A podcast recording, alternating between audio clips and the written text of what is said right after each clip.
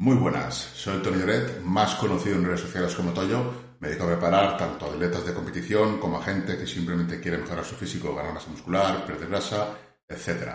Vamos con un nuevo vídeo para más músculo y en este vídeo vamos a hablar de la fase concéntrica y excéntrica para hipertrofia. Vamos a ver algunos detalles y cómo se genera hipertrofia dependiendo de qué fase enfaticemos más, de por qué sí a veces conviene aguantar más el tiempo, por qué no, etc. Vamos a ver todo esto en detalle en este vídeo.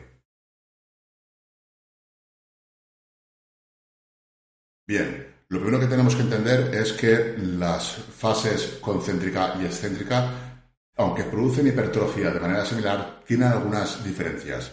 Por ejemplo, la fase concéntrica es la que más energía consume. La, tensión mecánica sería la tensión mecánica activa porque consume energía. Aquí las células necesitan de energía, de fosfatos, de lúcidos, para poder producir fuerza, mientras que en la fase excéntrica ese consumo de energía está más reducido. Tú en una fase excéntrica eres más fuerte porque las fibras se ayudan de lo que sería una tensión pasiva, lo que sería las mismas fibras, el estiramiento, que impide que la carga pues se, desplome, ¿no? No necesitas producir energía durante todo el recorrido. La hipertrofia también tiene algunas pequeñas diferencias pero eh, viene a ser lo mismo realmente. Se ha visto en estudios que en entrenamientos totalmente concéntricos como en entrenamientos totalmente excéntricos se, se viene a producir la misma hipertrofia siempre que la tensión mecánica sea la misma. Entonces, sabemos que el factor más determinante para que se produzca hipertrofia es la tensión mecánica. Pues bien, vamos a ver cómo podríamos aplicar más tensión mecánica. ¿Vale? Lo primero que tenemos que tener claro es que la tensión mecánica no son los kilos en la barra, como ya he explicado anteriormente, sino la tensión que reciban las fibras, que generen las fibras musculares.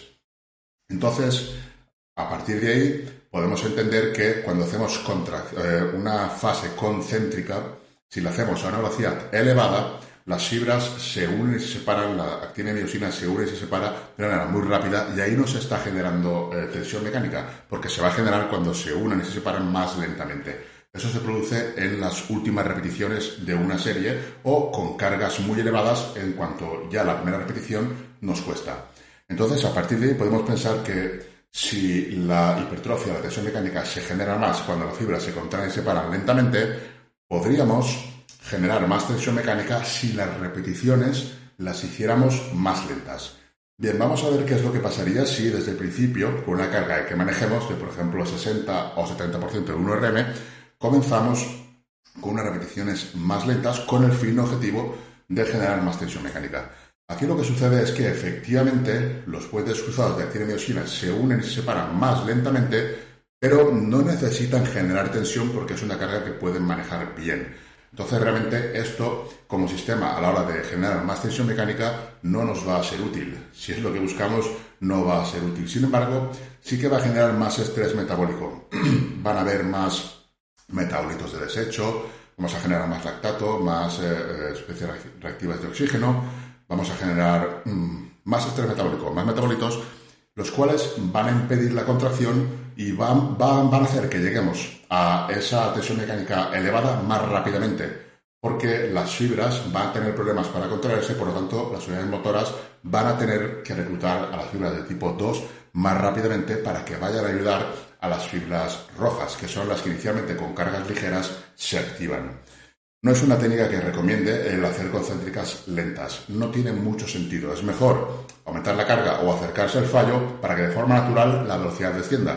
Pero podría tener su cabida en el caso de que, por ejemplo, tengamos una lesión, no queramos aumentar carga y para llegar a reclutar las unidades motoras de alto umbral más rápidamente y así activar la fibra de tipo 2, que son las que realmente crecen más rápidamente, sí que se podría emplear una técnica de hacer la fase concéntrica pues mucho más lenta con el fin de generar más estrés metabólico y activar antes las fibras de tipo 2. Realmente eh, se pueden hacer muchas cosas y todo funciona si sabes cuándo aplicarlo, ¿no? No lo recomendaría, pero en un supuesto como en el caso de lesión o que no queramos manejar mucha carga, podría ser interesante. Luego vamos a la fase excéntrica. La fase excéntrica, cuando se hace de una manera rápida, Aquí estamos generando una tensión mecánica pasiva muy elevada. ¿Por qué pasiva? Porque no generamos fuerza, no generamos contracción, sino que dejamos que la carga mm, baje, eh, descienda automáticamente y sean eh, las fibras, los, los, tendones, articulaciones, las fibras musculares, el músculo, la que soporte esa carga sin hacer nosotros tensión. Si por el contrario nosotros aplicamos tensión en la fase excéntrica, sí estaríamos generando cierto grado de tensión mecánica activa sobre las fibras, con lo cual sería en principio más eficiente a la hora de generar hipertrofia, puesto que hay más tensión mecánica. En cualquier caso, nosotros tenemos un consumo de energía durante la serie y independientemente de que enfaticemos más una fase u otra, al final lo importante es que lo, gastemos, que reclutemos todas las fibras.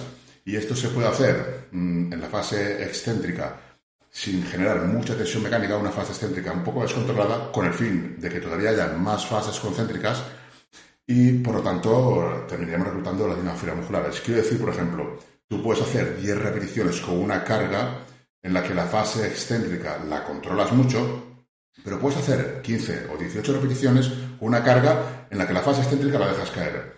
Al final, las dos series mm, van a ocupar la misma tensión mecánica, va a ser el mismo grado y por lo tanto la hipertrofia que se va a generar va a ser la misma. Ya digo que hay estudios con solo fase concéntrica y estudios con solo fase excéntrica en los cuales se consigue exactamente la misma hipertrofia. A partir de ahí, mm, enfatizar más la fase excéntrica, pues podría también ser interesante al igual que antes, en casos en los que no queramos eh, coger cargas muy elevadas por el motivo que sea, porque queramos un descanso a nivel articular, tendinoso, por ejemplo, etc. Entonces sí se podría enfatizar más la fase excéntrica con el fin de ya empezar a generar tensión mecánica y fallar antes. O fallar con una carga más ligera, o sea, fallar o acercarse mucho al fallo con una carga más ligera. Hemos visto un par de supuestos en los que sería interesante retrasar o alargar la fase concéntrica y alargar la fase excéntrica. Esto sería útil pues para generar más tensión mecánica en lo que sería la fase excéntrica. En la fase concéntrica, eh, hacerla más lenta no va a suponer ninguna ventaja porque es una carga que tú estás controlando cuando la puedes hacer lenta por ti mismo. Si tú la haces lenta porque no puedes hacerla realmente más rápido, entonces sí que estás generando mucha tensión mecánica.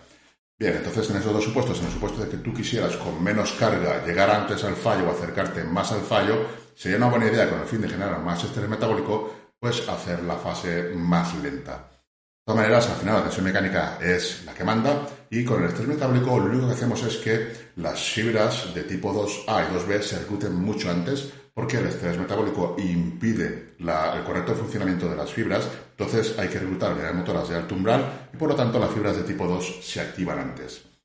Vamos a ver ahora supuestos en los que sería interesante hacer la fase concéntrica muy rápido o lo más explosivo posible. Esto sería útil sobre todo a la hora de obtener ganancias a nivel de fuerza, ya que al hacer la fase explosiva va a haber una mayor reclutación de unidades motoras de alto umbral mucho más rápido y por lo, tanto, por lo tanto esas adaptaciones van a ser más interesantes de cara a conseguir fuerza. Entonces, cuando lo que buscamos también es fuerza, sí podemos emplear la fase explosiva. Esto sería, por ejemplo, en ejercicios como press de banca, a lo mejor ejercicios analíticos no nos interesa una fase concéntrica explosiva porque queremos sentir bien el músculo y la fuerza no es una prioridad pero ejercicios multiarticulares como sentadillas, press de banca, en fin, ejercicios en los que llamamos carga, eh, eh, remos, etcétera, sí que sería interesante una fase concéntrica un poco más explosiva con el fin de enfatizar lo que sería también la fuerza, por lo menos mientras sea posible. Conforme avancen las repeticiones, inevitablemente la tensión, la tensión mecánica va a ser más, más fuerte y la velocidad va a bajar, o lo que es lo mismo, lo que es, mejor dicho, la velocidad va a bajar y la tensión mecánica va a ser más elevada. El tema de la fase concéntrica a una velocidad más elevada nos serviría por eso, por eh, conseguir más adaptaciones neurales a nivel de fuerza. Y una fase excéntrica no tan controlada podría ser interesante en el caso de que no buscásemos o quisiésemos reducir el daño muscular. Está comprobadísimo que la fase excéntrica es la que más daño muscular produce. Esto seguramente sea debido a que las fibras se tienen que estirar y por lo tanto se dañan más durante la fase excéntrica. Entonces, el no ejercer demasiada tensión, demasiada fuerza durante la fase excéntrica podría en parte reducir ese daño, haciendo que las series fuesen eh, una tensión mecánica más activa y el daño muscular se redujera. No es mejor, mejor ni peor, simplemente son detalles a tener en cuenta para saber cuándo nos interesa trabajar de una manera o de otra. Habrán ejercicios que nos interese enfatizar la fase excéntrica por el motivo que sea, habrán ejercicios que no, habrán ejercicios que queramos una fase concéntrica explosiva, habrán ejercicios que no. Eh, todo es bueno, todo funciona, pero lo interesante es saber aplicarlo. ¿Vale? No hablo nunca de métodos de entrenamiento porque realmente los métodos de entrenamiento, eh, vamos, todos tienen van a funcionar si se aplican los principios del entrenamiento, los principios fisiológicos de la hipertrofia, etc. Lo que intento transmitir es el por qué, que entendáis por qué algunas cosas funcionan y el por qué funcionan. Porque sería bueno hacer la fase concéntrica explosiva, porque podría serlo, hacerla lenta, la fase excéntrica rápida, porque podría ser bueno, la fase excéntrica lenta, por qué y cómo funcionaría. En fin, eso es lo que trato de explicar, ¿no? Si queréis más detalles sobre la evidencia que hay al respecto, poniendo curso de hipertrofia en YouTube, van a salir vídeos donde se explica con detalle y con referencias a la literatura científica al respecto.